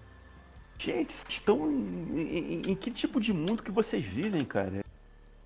E permite alguém que fale um, um- salte uma dessa e, e não seja é, é, socado na cara com, com toda vontade, seja proibido de usar rede social, seja expulso. Que pariu, né, cara? Bota na porra da balança, meu irmão. Que isso, Sim, cara? sim, mas. E, e a historinha, né, do, do pessoal indo criar o Super FX também, mano. Eu acho que a maneira. Não só o lance da série ser legal, não só as histórias, né? Não só a gente saber essas histórias de guerra, essas histórias dos devs. Desde o lance do, do ET, né? Feito em, tipo, sei lá, um mês e meio. Maluco sem dormir, quase acidente de carro. E tudo, né, mano? De como o lance do crunch, né, ele existe desde sempre, né, desde que a indústria existe, o crunch existe, assim, e tal. Mas a maneira como humaniza esses personagens, né, essas pessoas que geralmente a gente vai ler um release de um jogo e tá lá, tipo, ah, o nome tal, John ABC, não sei o quê. E até a questão da... E humaniza algumas pessoas e intensifica a mística de outras, né? Porque o Shigeru Miyamoto é tipo, não, porque é a montanha e não sei o que, e fala, e aí vai surge a ideia. Ele explicando, explicando Star Fox é genial, assim, tipo, de onde vem todas as referências. Tipo, eu já sabia, porque eu sou noiado em Nintendo, assim, né? Eu gosto pra caralho. É... E. Mas, tipo assim, esses detalhes, né, mano? De tipo, a única sala dos, dos dois dev que não era japonês chegavam lá e, e trabalhavam, era a única sala que o Miyamoto podia fumar. Então ele ia lá fumar e falava algumas coisas, tipo, meio mestre dos magos, dava meio conselho e as pessoas entendiam tudo depois, assim. E era um crunch, né? Era um crunch. Os caras ficavam ali isolados, né, no lugar. Parece que é, é, era pouco, é, pouco ventilado, não sei. Ah, bota esses americanos pra lá, pra trabalhar lá. E a gente. meu amor, tá, ele vai fumar lá também, ele fuma lá também. Então você não sabe, os, os caras com 19 anos né, no Japão, falei, caraca, 19 anos no Japão, anos 80, anos... beleza, né, cara? Vamos aqui. E aí não, é, é um trabalhador, um operário, né? Como qualquer outro, né? Tá lá largado eu, lá. Eu, eu, particularmente, eu nunca fui muito fã, assim, de Star Fox, porque eu, eu não tive mesmo muita proximidade de jogar a franquia. Mas eu acho impressionante, na época eu achei impressionante quando eu vi o jogo do Super Nintendo, assim, ele foi meio. Eu fiquei meio bugado, assim, quando eu vi aquele jogo. Falei, caralho, mano, que bagulho doido. É, depois eu fui entender, assim, eu nunca tive o jogo no Super Nintendo, eu joguei depois só por é, emulador. Mas depois eu fui entender o valor que aquilo teve na época, como que as pessoas gostavam tanto. Aí eu joguei bastante de 64, acho um jogo fantástico. Aquele para mim é irretocável. Mas é, eu acho muito interessante e muito importante também, porque por muitas vezes eu sinto que a Nintendo abandonou essa franquia e que de fato ela não é muito referenciada assim quando a gente está falando de saltos tecnológicos. Mas eu acho, acho interessante que eles tenham dado esse espaço para o título, porque além de merecido, muita gente gosta e tem esse fator nostalgia também, que é um ponto forte desse documentário, né? Então eles quanto mais eles conseguirem amarrar essas pontas melhor, mas achei achei justo, sabe? Achei achei bonito assim de ver. Eu gosto muito quando eventualmente algumas coisas saem do lugar comum, né? Apesar de da Nintendo ser um lugar comum como um todo, mas eu não esperava assim que tivesse Star Fox ali, eu gostei bastante. Mano, mas o bagulho que, que dá o quentinho mesmo é tipo, caralho, como que eles conseguem fazer o 3D nessa outra caixinha, nessa caixinha aí que eles tinham, mano. A bruxaria, Não, é, né? É, é muito. Cara, é, é, de você ficar bugado mesmo, né? Quando você vê os jogos do começo do Super Nintendo, né, velho? Você vê um, uns joguinhos assim meio bexiguento. E porra, cara, aí você vê um jogo 3D rodando no console. Foi a mesma coisa que eu, por exemplo, quando vi o Street Fighter Alpha 2 rodando no Super Nintendo, assim, que tipo, mano, que tá acontecendo aqui? Tudo bem, com todas aquelas limitações e tudo, cara, Doom no Super Nintendo. Então, tipo, é um negócio muito louco, né, cara? É, grandes feitos, assim. Eu acho que esse último episódio deles, ele tem um nome perfeito, que é esse passando de nível, né? Porque ele concentra, né, cara, e tem esse nome justamente por conta disso, porque ele concentra dois grandes feitos ali que marcam a passagem do 3D, né? É, eles falam do Wolfenstein do Doom, né, que é uma dobradinha que é indissociável quando você vai falar de avanço tecnológico dos anos 90. E que legal que eles lembraram do Star Fox também, porque geralmente o avanço do 3D ele é atribuído apenas para os PCs e para os videogames de 32 bits, geralmente. E eu achei muito justo que eles fizeram essa, esse, essa reparação, vamos dizer assim, nesse documentário, porque, claro, houveram outras tentativas também de gráfico de vetor e etc. Mas, enfim, eu gostei, gostei do resultado desse episódio. E de maneira geral, do próprio documentário, sim. Eu acho que depois vocês vão puxar aí pra gente falar resumidamente das nossas conclusões, mas para mim pareceu justo tanto o Star Fox ser lembrado quanto eles tirarem o foco, sabe, só PC e console de 32 bits.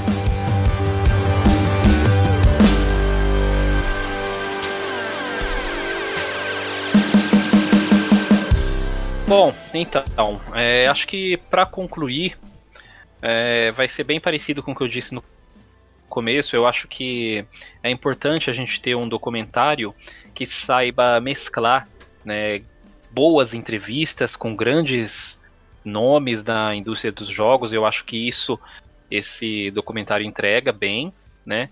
E além dele mesclar isso, ele tratar também de histórias de apelo popular para ajudar a difundir um pouco mais é, a história e a cultura envolta né, né, nessa história toda e que, que cria todo esse movimento e toda a comunidade dos jogadores e principalmente numa plataforma aberta, numa plataforma acessível, em que as pessoas elas podem assistir no ônibus, podem assistir no metrô, podem assistir em casa, podem baixar no celular sabe? Eu vi muita gente reclamar de talvez uma simplicidade ou que o, o, o, documentário ele não é muito profundo, ele fica só no básico, mas todas as pessoas que eu ouvi reclamarem disso são pessoas que já fazem parte disso e que já estão inteiradas nessa comunidade há muito tempo, que conhecem essas histórias de core, que muitas vezes até entrevistaram essas personalidades, né, principalmente jornalistas que eu vi reclamando desse documentário. Mas assim, a gente tem que entender que não é só porque a gente gosta de videogame que tudo que é feito em torno dessa comunidade é feito pra gente, entendeu? É, existem diversos nichos, diversas camadas e diversos públicos que consomem videogame. Não é todo mundo que quer ficar acompanhando como que estão as ações da Nintendo, da Sony, como que tá o clima lá na SEGA hoje, o que que o Phil Spencer comeu no café da manhã, é, as pessoas têm ordens diferentes de prioridade e esse documentário ele serve para mostrar tanto para pessoas que não estão tão integradas assim, que existem muitas camadas dentro dessa indústria, principalmente no que diz respeito às camadas criativas por trás dos jogos, quanto para dar um sabor legal de nostalgia, de respeito e até mesmo de reverência para quem acompanha essa indústria há muito tempo e de repente quer consumir um conteúdo legal, um conteúdo leve, mas que tem também a sua parcela de coisas muito interessantes e tem um monte de coisa legal aqui que eu não sabia e detalhes que você vai pegando no ar, que você vai fazendo associações e vai aprendendo. Eu acho que é isso. No final, a, a oportunidade de ter esse documentário que se comunica com tantas pessoas diferentes é de fato uma oportunidade precisa ser visto dessa maneira. De repente, aquele seu tio ou aquela sua tia chata que não gostam de videogame, elas podem se interessar, de repente, quando virem esse tipo de conteúdo. Acho que é isso. Foi, já foi bem citado, assim, é uma porta de entrada muito interessante para grandes momentos na indústria dos videogames, né? Que muitas vezes a gente até tem noção, né? Como, como fã de videogame, que, que que realmente tem uma preocupação histórica sobre o que aconteceu, quem são as, as principais personagens desse, dessa história maravilhosa que, que é o universo dos videogames. Eu acho que a série ela faz um trabalho muito elegante em, em pontuar esse aspecto não só criativo, mas também rebelde, né? Você vê Sim. por muitas vezes o, o pessoal Tipo, pô, a gente tem uma estrutura aqui, mas se a gente mexesse nessa. Se a gente abrisse esse computador aqui e, e mexesse, fuçasse e visse no que, der, no, no que vai dar, assim. E, e tem essa, essa outra questão, né, de, de identidade. Eu acho que a série ela vai muito por essa linha, ela faz uma escolha muito inteligente, né? Muitas vezes o pessoal que gosta de falar da indústria, tá na indústria, é, vai pelo caminho do, do jogo pronto, né? Do pacote, do Golden, né? Do Golden Disc e tal. Mas é louco, né? Que o primeiro episódio a gente e a série toda ela gira em torno de identidade, autoria e de, e de reconhecimento. E a gente, no primeiro episódio, a gente tem uma pessoa que ela não sabia como ela se reconhecia, como ela se entendia no mundo, né? Se percebia qual era a identidade dela e através dos jogos ela descobre, né, ela consegue se sentir livre, se apresentar né, para o mundo da maneira como ela se reconhece ali depois de, de, de, se procurar por um tempo. E a série faz esse trabalho muito bem, né, mano? Com muito cuidado, com muito carinho, né? de apresentar essas pessoas que às vezes elas não têm a mesma exposição, né? Tipo, é legal a gente ter a primeira campeã de, de um torneio de videogame ao invés no lugar do Shigeru Miyamoto, assim. Tipo, mano, o Shigeru Miyamoto vai trocar ideia com o Jimmy Fallon. Uhum. Tipo, todo mundo sabe quem é o Shigeru Miyamoto, assim, que tem um mínimo interesse de saber. Mas essas outras pessoas, né? Tipo, pô, saber por que, que o, o ET é um jogo ridículo de ruim, né? Porque o cara disse sim, porque tinha que dizer sim pra tudo, porque tinha que dizer sim pro dinheiro. e o cara tinha, tipo, sei lá, mano, um mês, dois meses e meio para fazer um jogo, né, mano? Tipo, sei lá, dez semanas para fazer um jogo, alguma coisa assim. E, e foi isso que aconteceu, mano. E ainda meteu o louco no Steven Spielberg, né, mano? Tipo, não, mas você não acha que o, que o ET merece um jogo original e tal? Ele fala, nem fuder, né? Conseguir fazer o, o clone de Pac-Man em, em, em um mês e meio, tá ligado? E eu acho que é esse trabalho, né, mano, de reconhecer a história, de reconhecer figuras importantes, né, de dar crédito para as pessoas que é, realmente desenvolveram as tecnologias e não as empresas, né, mano, os nomes por trás das empresas. Acho que é muito sobre isso também. Por mais que a Atari tenha um pedaço, a Nintendo tenha um pedaço, não são essas pessoas, né? Tipo, você vai falar de Nintendo, pô, qual que é a questão? É o John Kirby que a gente vai abordar. É abordar o pessoal lá do suporte técnico da Nintendo, que era o emprego dos sonhos de, de todo adolescente ali. No... E, e eu acho que é, a série tem esse DNA, né? De tipo, mano, a gente é todo mundo amigo aqui, tá todo mundo contando história, por mais que seja um bagulho super institucional, todo mundo autorizou, a Nintendo também autorizou e tal, né?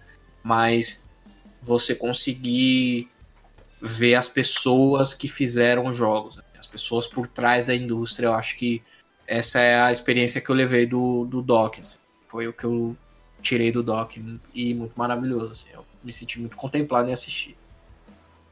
Na parte que foi falada aqui, até passou em branco. Tanta coisa para falar dessa série é tão boa, né? Mas lembrando aqui do campeonato da SEGA que teve em 95. Um grande acontecimento da época dos videogames da época. Que foi. É, é, a final foi em. na prisão de Alcatraz. E a MTV estava lá para cobrir. Tinha um brasileiro que participou, mas que não infelizmente não conseguiu chegar, chegar até a final, o Luciano, né? Que ele foi eliminado lá na, na semifinal.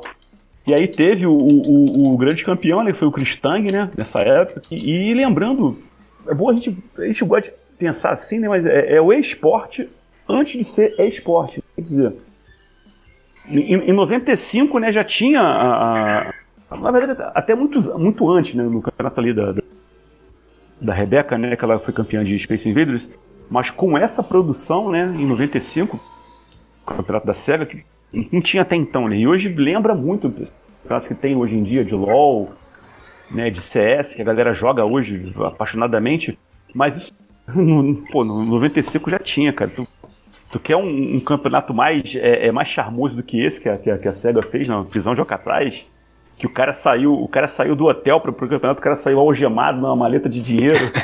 a, mídia, a mídia da época botou o cara algemado lá para dizer, não, agora você é nossa, você vai lá competir. E o cara falando todo o processo que ele fez para poder ser campeão, do que ele focou para poder ser campeão. Tinha que pegar é, mais argolas com o Sonic, ele tem que terminar que três minutos com, com mais argolas. E, pô, cara, é interessantíssimo essa parte. Do, eu não poderia deixar de falar aqui, né, do, do, do documentário, né?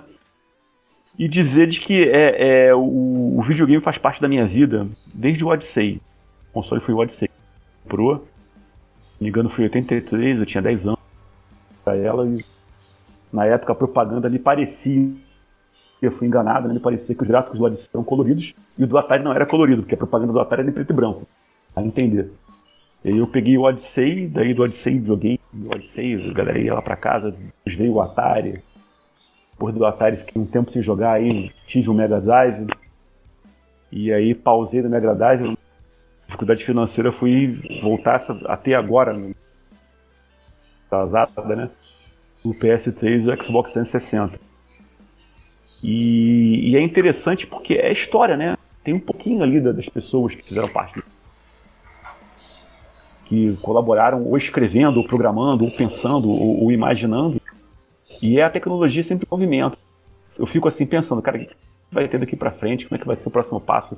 Os gráficos estão evoluindo de uma maneira assustadora. Já tem. É, é, teve agora o The Last of Us Parte 2, que a evolução não só da história, né, não só da, do, do gráfico também do jogo é fenomenal. Para mim é, é, é, o jogo top 5 todos todos fácil. Se tivesse não for se não for primeiro lugar. Mas eu fico assim imaginando, fala, poxa, a gente que é velho, né? Eu tenho 47 anos.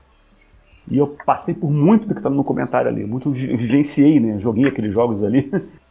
Imagina a, a, como é que vai ser pra galera que tá começando agora.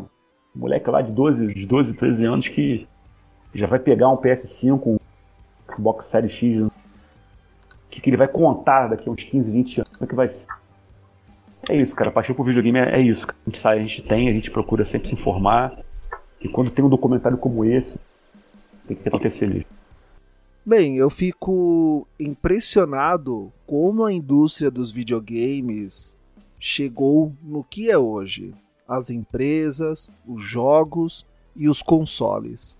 Para quem viveu a época do fliperama, para quem teve a oportunidade de jogar num fliperama, teve a oportunidade de jogar no Nintendinho, numa TV analógica, que não é nada comparada com as TVs que nós temos hoje.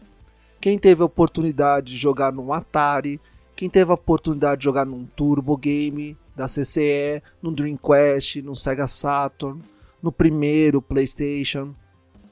Hoje a indústria evoluiu muito desde os tempos em que ela se passa ali que conta a história neste documentário.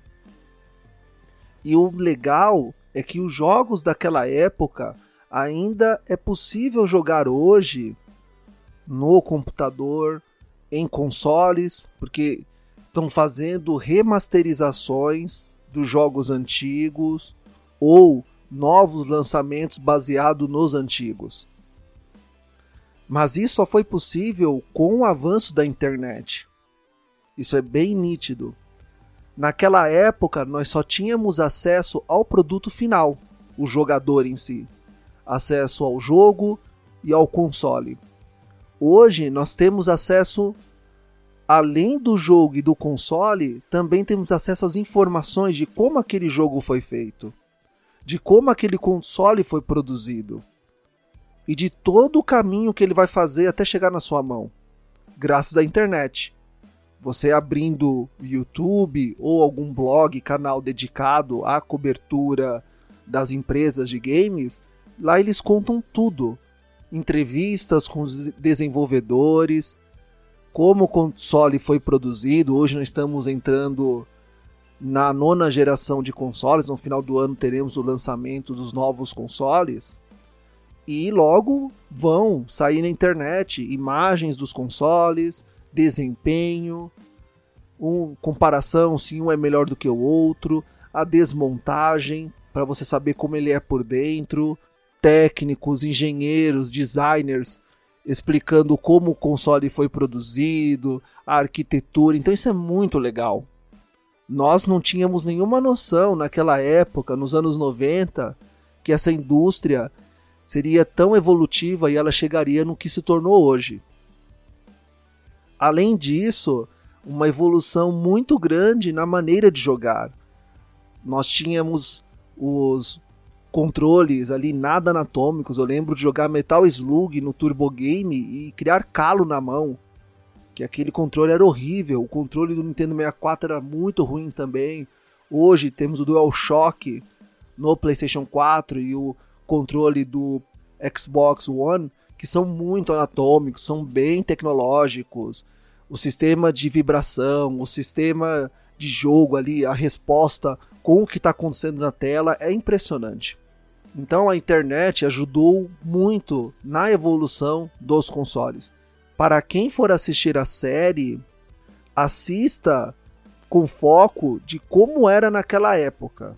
Para quem não viveu a nossa época, dos jogos antigos, quem não teve a oportunidade de jogar no fliperama, em um Nintendo, em um PlayStation da logo da primeira geração, assista a série com um olhar voltado para o passado, como era antigamente, como eles pensavam, como tudo era feito. Não compara com o que é hoje, porque aí você vai ter que procurar uma outra série, um outro documentário que vai tratar mais do atual. Mas para nós que vivemos aquela época, fiquei muito emocionado, eu me identifiquei com aquilo. Então eu recomendo, assistam.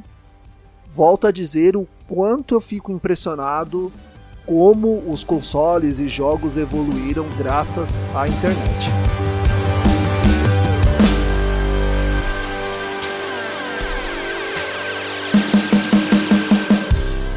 Bem, assim nós estamos finalizando mais um Fala Gamercast. O Fala Gamercast está disponível em todas as redes sociais e também você pode baixar os episódios do Fala Gamercast, ouvir em seu agregador de podcast. Ajudem o Fala Gamercast divulgando os episódios. O Fala Gamercast ele é totalmente gratuito e ele é colaborativo também, sem fins lucrativos, o que visa a dar voz aos especialistas, aos convidados que vêm aqui compartilhar as experiências com os ouvintes. Então, caro ouvinte do Fala Gamercast, eu gostaria de encontrar você aqui conosco no próximo episódio. Tchau!